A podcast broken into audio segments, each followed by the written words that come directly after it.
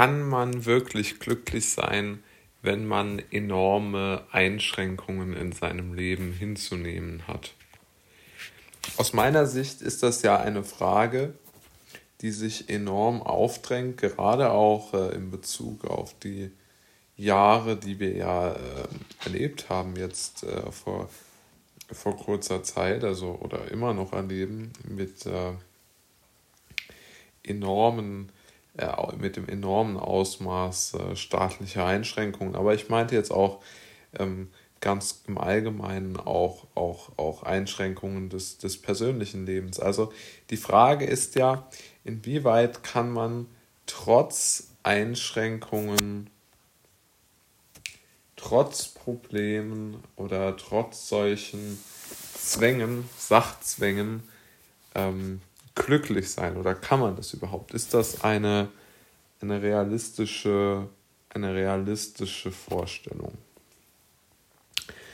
Also aus meiner Sicht ist es das nicht und äh, das möchte ich auch äh, dann natürlich ausführlicher äh, dementsprechend auch begründen. Zuallererst einmal glaube ich, dass Zwänge immer etwas sind, was sehr, sehr schlecht ist. Also ein Zwang oder eine, ein sogenannter Fakt oder eine, ein Sachzwang am allerbesten ist immer sehr, sehr schlecht und uninspirierend, ja.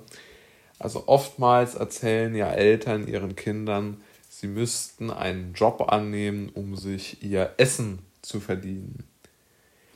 Und natürlich in einem solchen Sachzwanggebilde wird man natürlich dort hineingedrängt, was ja auch im Prinzip logisch betrachtet nicht ganz von der Hand zu weisen ist, dass man sozusagen, wie Albert Einstein es immer gesagt hat, wegen der Existenz seines Magens, so hat er das immer genannt, müsse er einen Job annehmen.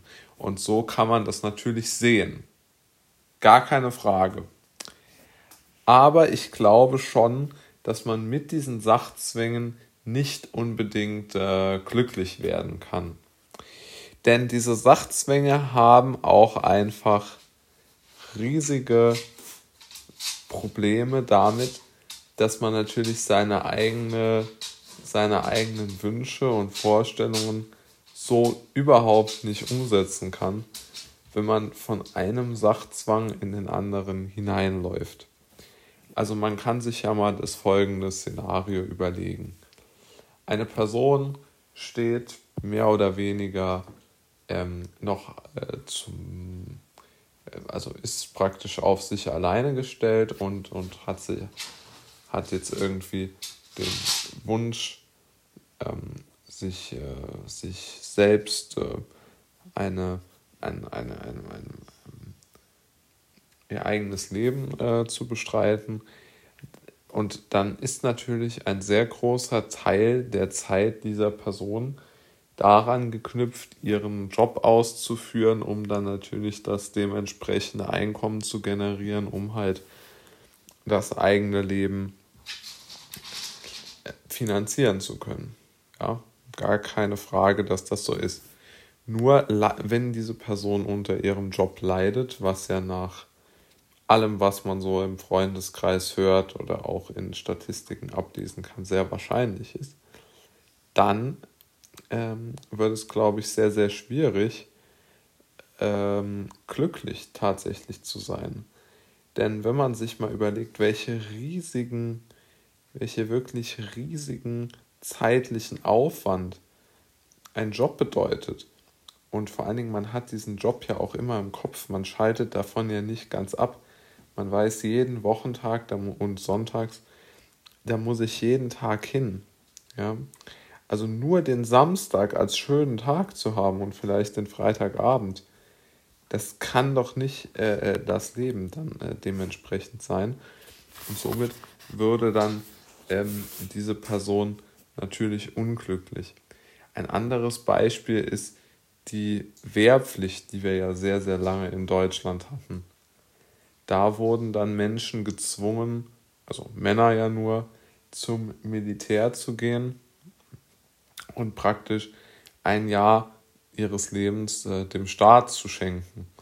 Also dort hat der Staat natürlich auch ganz massiv Zwang ausgeübt, um ähm, die Menschen, ähm, ja, ich weiß, auch, im Grunde genommen auch sinnlos, denn man hätte ja wirklich mit dieser Truppe nun wirklich nichts gewinnen können. Also man sieht schon wieder, auch dort, Leid wird eigentlich immer durch Zwang erzeugt. Und oft hört man ja so aus meiner Sicht blöde Sprüche, man solle das Beste daraus machen, man solle sich nicht so, man solle sich auf das Positive konzentrieren. Aber ich glaube, und da, da bin ich einfach, ähm, ja, wieder, ehrlich gesagt, zu meinen Einschätzungen als, als, als ganz äh, junger Jugendlicher, also schon so vor sieben Jahren ungefähr, ähm, zurückgelangt in, in meinem Denken.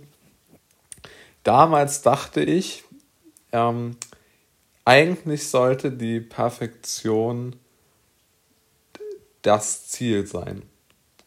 Also die Perfektion des Lebens. Also man sollte den Kompromiss mehr oder weniger streichen und seine eigenen ähm, Wünsche in einem Tunnelblick, Tunnel, ähm, Tunnel ähm, Gedankenstrom umsetzen. Und ich muss sagen, ich bin davon dann im Laufe meines äh, Denkens abgekommen, aber ich bin darüber jetzt ehrlich gesagt traurig, denn ich mittlerweile bin ich zu dem Schluss gekommen, dass ich damals zumindest eher recht hatte, was das zufriedene Leben angeht, als heute. Denn mit Kompromissen und Arrangements mit dem eigenen Dasein ähm, führt man sich wirklich nicht ins, ins, äh, ins Glück, ja? sondern man, man, man, man wird so ein wenig ähm, hin und her ge gezwungen und geschoben.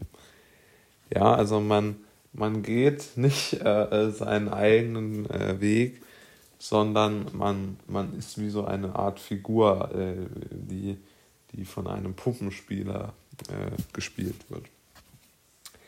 Aber, und ich möchte das ja alles gar nicht, ähm, gar nicht, äh, also sagen wir mal so, ich weiß, dass das nicht umsetzbar ist von heute auf morgen. Und natürlich ist es so, dass jeder Mensch,